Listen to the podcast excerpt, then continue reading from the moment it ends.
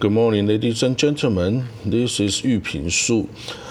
Uh, last week, I wrote an article in the Taiwanese news website about Turkey and Azerbaijan, Armenia. Okay, the the article was the I mean the name of the article is uh, it's a choices of uh, East uh, Turkey's diplomatic choices, and it will become. Uh, ally to stop the Russian from expanding or return to its own Osman Turkish Empire's glory. Okay, I said in a, in a there's a one article, a report in Voice of America in the 1st of February 2021 that the Turkey and uh, Azerbaijan they have a joint military exercise, and this exercise lasts for 12 days, and all the I mean armed corps, parachuter, and special unit all join this exercise. And why they want to show to the external world that its military was strong it means that some people, some analysts believe that Ankara, I mean the, the, the Turkish government, were in the urge, in the merge of returning its diplomatic policy from Middle East to Central Asia. You know, the military equipment uh, that manufactured by Turkey, uh, including the UAE, UAV, was, you know, play a very key role in the field battle with uh, Azerbaijan and uh, Armenia in uh, October last year um, between between the two countries, Armenia and Azerbaijan.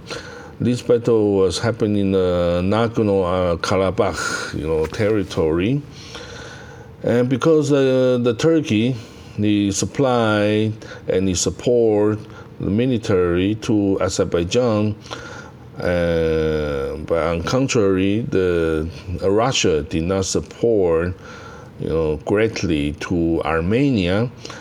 It caused the, the battle was a landslide victory for Azerbaijan and Turkey, and it's also a Turkey's you know strategic success. Uh, Istanbul said uh, their relation with Azerbaijan is like one nation, two state wow, this one nation Tuesday heard familiar.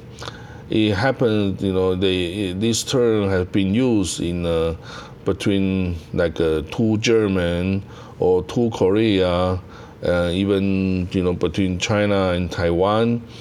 But why it happened in uh, between Turkey and Azerbaijan?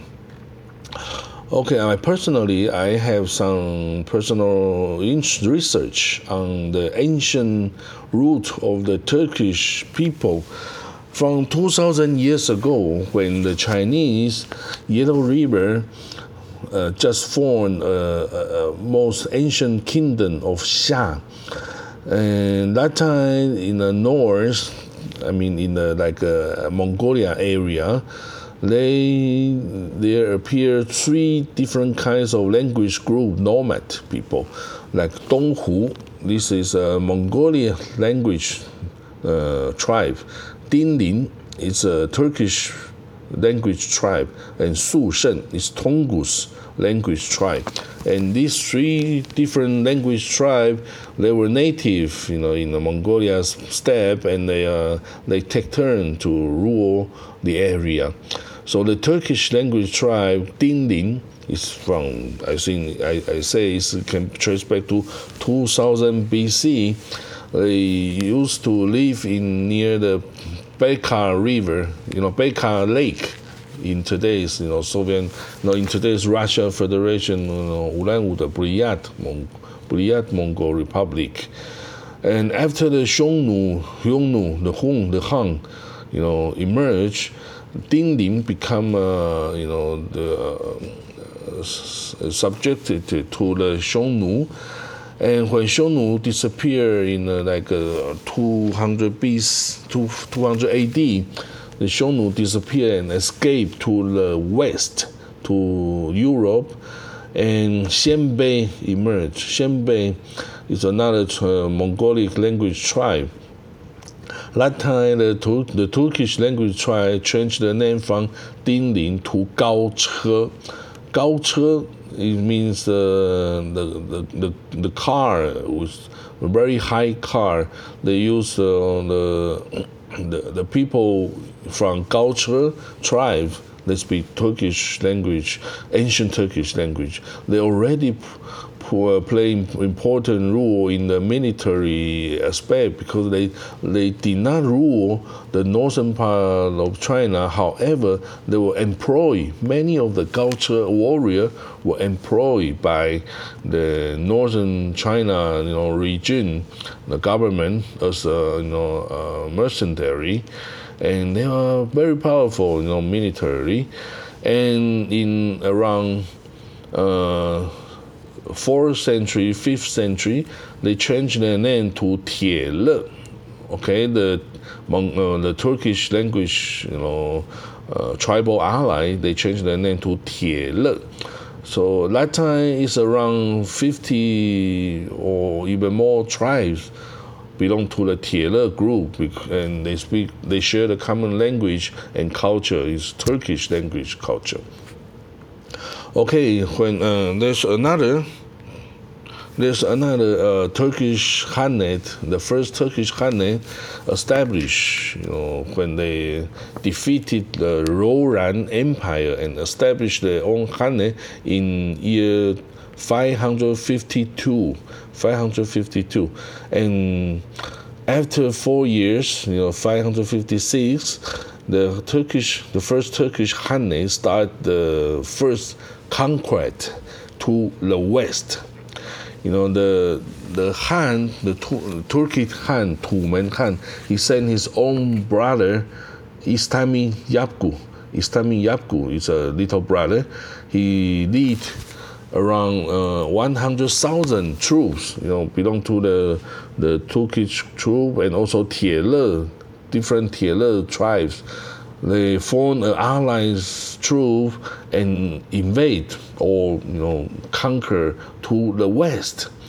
As you know, firstly, they get a diplomatic ally with the Sassanid Empire in Persia and defeated time the, the monster in the Central Asia. It's a Hapsodic Empire.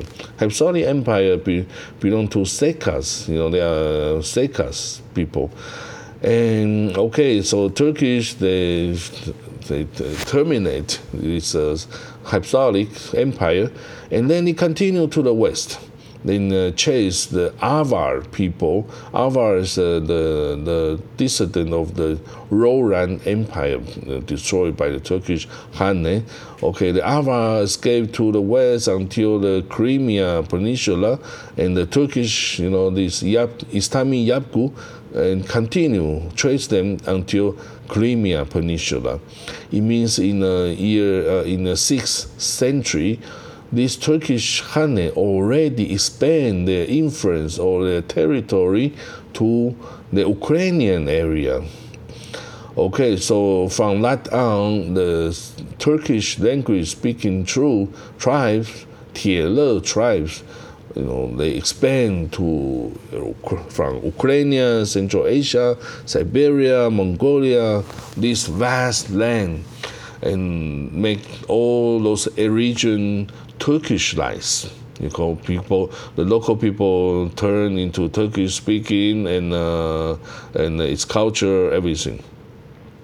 Okay, so in uh, in the eighth century, 750, there is a, a Tiele you know, dissident, August Yapgu. August Yapgu, it's a, a nation speaker Turkish.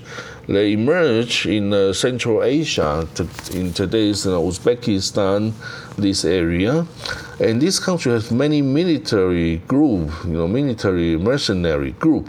And one of them he he escaped. He had some trouble with the central government, with the Yapgu, so he went to the south, to Halakhanit. It's another Turkish Khanate, Turkish you know, speaking, you know, Khanate, Halakhanit. and he become uh, he hired by the Khalid as a you know a military forces and and at the end he even defeated the Persian uh, Ghazvanid Empire and army and in year 1040 1040 AD this military group leader he declared himself as a Seljuk Turkish Sultanate Seljuk Turkish Sultanate.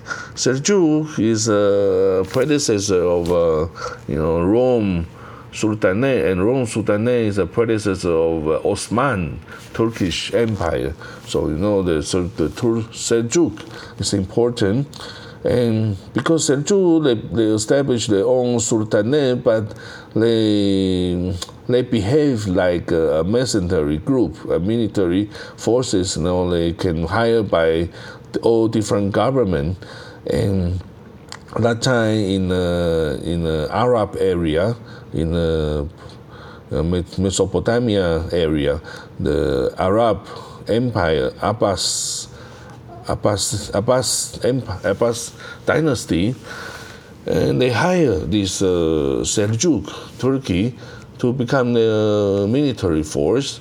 And so they enter Mesopotamia area, and then Seljuk they use the strong military to conquer, no, to break the Anatolia, Anatolia from the Byzantine Empire, and then they continue to invade Palestinian, and they they took Jerusalem from Fatima dynasty of Arab Empire, and then it triggered the first Crusader in uh, from the from the West Europe and to conquer to save the Holy Land. So it's a Seljuk Turkish Sultanate what they did to trigger the first Crusader. You know this uh, history event, historical event. So that is the Turkish people's, you know, Western, you know, Western, you know, history.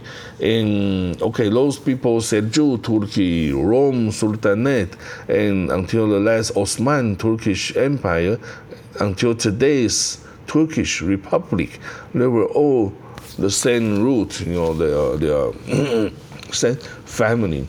And some people, you know, surrounding them, like uh, the Azerbaijan like Crimea's Tatar, like Turkmenistan, Uzbekistan, Kazakhstan, uh, Tajikistan, actually they, they share the same language, culture, religion, or the same, you know, historical, you know, origin. They were belong to Tiele, and some of them even belong to Saint uh, Okus Yapgu.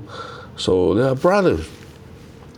That's why today the Turkey and Azerbaijan say they are one nation, two state. Actually, they should be one nation and even more state. You know, the Turkmenistan, Uzbekistan, Kazakhstan, they should belong to the same nation as well. So you can see that Turkey have, should have much more influence on the Central Asia because they they share the same culture. They are brothers, you know, tribes. So this time the Turkish you know, became the ally of Azerbaijan and fight Armenian and uh, defeated in the most short, shortest time. And it's enforced the, the Turkish influence in the Caucasian area and even you know to the Central Asia's area. And you know the Turkish they also had problem with Armenia in the past 100 years they were always fighting for the, you know the history when the, during the second, the first World War, the Turkish they. You know, the Armenia accused that the Turkish genocide is uh, Armenian people living inside its territory, and uh, Turkish, of course, refused, denied it. He said they are, they are betrayed. Uh, they try to you know, you know uh, betray you know, Turkey, so they, they, they are forced to do so, and it's not uh, you know intentionally to genocide uh, this one nation. So, but by this time, Armenia were uh, defeated. So I mean, Turkish asked them to shut up, you know, because and it's a big victory for uh, Turkish as well. Okay, so the Turkish president Recep Tayyip Erdogan uh, traditionally, he defined himself as a guardian of the Muslim in the international community, especially he support the Palestinian in the, the conflict with the Israeli and uh, you know and with the surrounding area, and and Ankara, until now, he support the Muslim Brotherhood and Gaza's Hamas, and this kind of behavior is uh, he can uh, you know attract more voters to vote for him because the the people in uh, Turkey they are mostly Muslim. So, however, in uh, last year 2020, when the United States you know persuade some Arab GCC country to sign Abraham Accord with uh, Israel and become a, uh, diplomatic normalization with uh, Israel. And Ankara already feel that Turkey will be further isolated in the Middle East region. And of course, this de- depends on the Turkey himself if he will play a more, he invest more in the Middle East or turn the direction to the Central Asia. But there's another another rule, another key player is Russia. It's a big, I believe, it's the largest obstacle for Turkey to enter Central Asia, because in the history between Turkey and Russia, they have uh, 12 war between them, you know, from 17th century to 20th century, and Russia's empire keep invading, you know, Osman Turkey, and they he almost defeated every time the Turkish Empire, you know, and Turkish Empire need to, you know, give big land to the Russian Empire. So this this this history is a big disaster for the Turkish people. So from you know so much the land was you know given to the Russia. So the Turkey and Russia really they cannot be friends. They cannot be real ally because the historical hatred is too big, too long, and but maybe today, you know, the Turkey, he, uh, he cannot, you know, defeat it, Russia. He cannot fight with Russia in military or or economy field. But you know, if he want to return to Central Asia and be a big boss in a Turkish world, I think that Russia will not agree. Will not agree, because Russia he also escaped himself from the from the you know the Mongolia Golden Horde Empire Khanate, Golden Horde Khanate, and also it's a Turkish official you know group. So so and then he expanded to the east until the Vladivostok, you know, this big vast land. And in Central Asia, he destroyed many, many Khanate, like uh, Kazan Khanate, Crimea Khanate, uh, Siberia Khanate, and Khiva Khanate, and Bukhara Khanate. So why makes Russia so big today is uh, it defeated so many Turkish-speaking you know, nation and uh, conquered them and swallow them. So if today all this region will return to Turkey, will Russia accept it? Of course not. And this is important for Russia's you know, national security to keep uh, Central Asia in its own influence. Because you know, if Central Asia were taken by other, like uh, taken by Russia, by Turkey, it's not safe, you know, for Russia to maintain the connection with its east territory. However, after the 2014, the Russia he swallowed the Crimea Peninsula from Ukrainian, the Central Asia country like uh, Kazakhstan and others will feel more cautious, they feel alert to Moscow because even some Russian politician they say uh, when the Soviet Union dissolved, they they give Kazakhstan too much land they say they shouldn't give too much land to, no need to give so much land to Kazakhstan, just a small piece like uh, Uzbekistan. Why are we giving so much big, you know, land? And uh, in the north of Kazakhstan, there were some Russian people living there and become uh, the, citizen of Kazakhstan, and it's no good, you know, compare like uh, Ukraine, Moldova, Georgia, you know, those areas. Russia also use these uh, Russian people to intervene. So if the Rush Central Asia people, they can, you know, they can invite the Turkish people to enter this area to fight with uh, Russia. I think the Central Asia people will be glad to see those situations.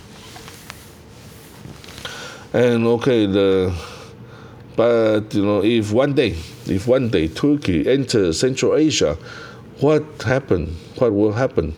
Okay, it will become uh, totally different than today's situation. If Russia, you know, if uh, Turkey enters Central Asia and uh, fight with Russia, then American will sure surely invited the Turkey to fight together as an ally to you know to against uh, Russia because it's uh, not easy to find someone to fight Russia.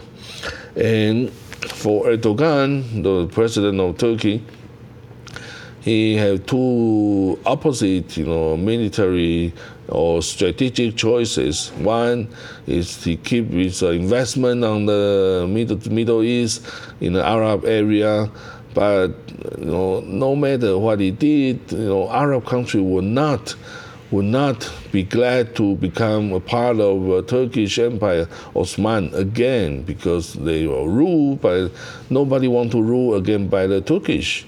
Everybody have his own country. How could you become part of uh, Osman again? So it's not possible. But if Turkey turn to Central Asia and become the leader of, uh, or even if we create the Turkish Confederation or, com- or Commonwealth of Turkish, it's possible. And because compared to the population, economy, power, Turkey is the largest one, you know, compared to any of the Central Asia, even to Kazakhstan. So if we can uh, have such a big space to grow, and and they won't, you know. Uh, uh, deteriorate the relation with the Arab neighboring country and the Western, you know, United States and the European country, maybe it's a good choice for the Turkey to change its policy and come to integrate the Turkish world, maybe. So we'll see what the Turkey will choose from these two directions. Okay, this is my article. Thank you for listening. Bye.